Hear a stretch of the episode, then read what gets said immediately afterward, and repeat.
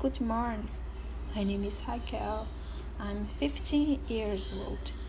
I love music and romance movies, and I love makeup.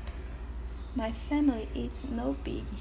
In my house, live in my mother, my father, and my sister.